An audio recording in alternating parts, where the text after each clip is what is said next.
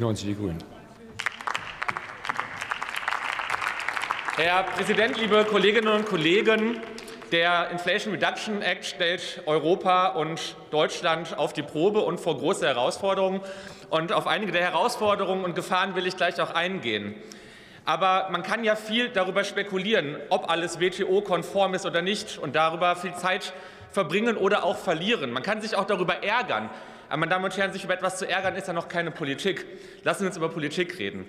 Die deutsche und europäische Antwort auf das, was in den USA beschlossen ist, das kann doch auch die Ergreifung einer Chance sein. Denn es ist doch zunächst einmal eine Chance.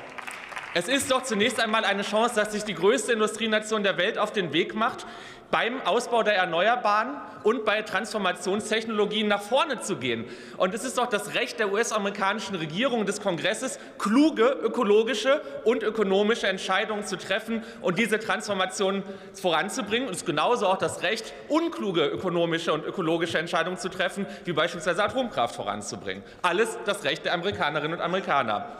Und wenn man sich darüber auseinandersetzt, was hier jetzt die Antwort ist, dann finde ich interessant, Frau Lips, dass Sie ein paar Aspekte, die eigentlich den Kern dieses Inflation Reduction Act ausmachen, nämlich eben die Transformation voranzubringen, dann doch wieder nur am Rande angesprochen haben.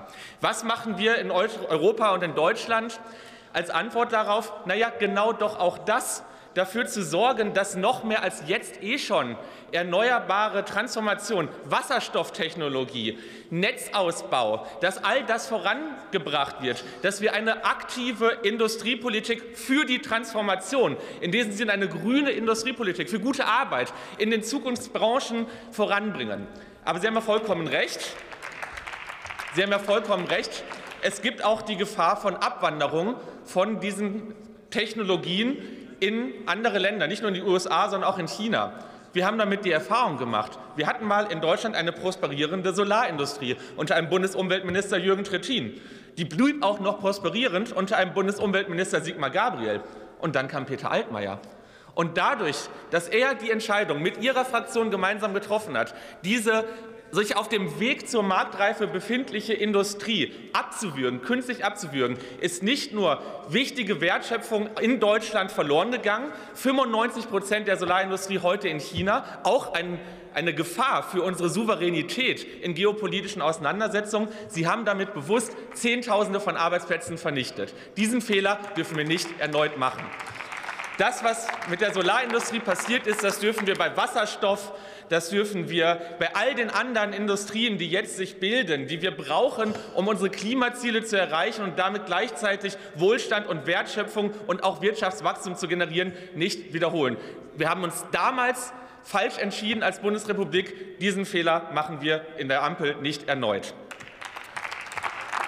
Und deswegen werden wir nicht nur Deswegen werden wir nicht nur uns mit klugen, äh, guten, klugen, Vorschlägen des Bundesfinanzministers, beispielsweise die richtigen Anreize mit Superabschreibungen für ökologische und digitale Güter beschäftigen, sondern beispielsweise auch mit dem, was im Wirtschaftsministerium gerade vorbereitet wird, mit den Klimaschutzverträgen für Stahl, für Chemie, für Zement, um auf diesem Weg zur sich lohnenden klimaneutralen Produktion die Kosten auszugleichen, die gerade noch höher sind, die sich dann ausgleichen werden.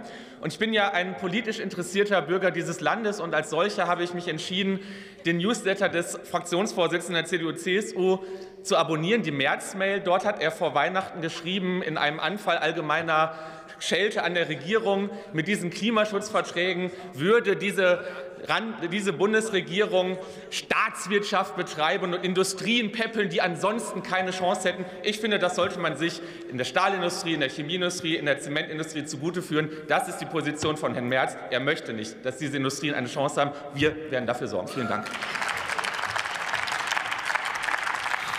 Vielen Dank, Herr Kollege. Nächster Redner ist der Kollege Alexander Ulrich.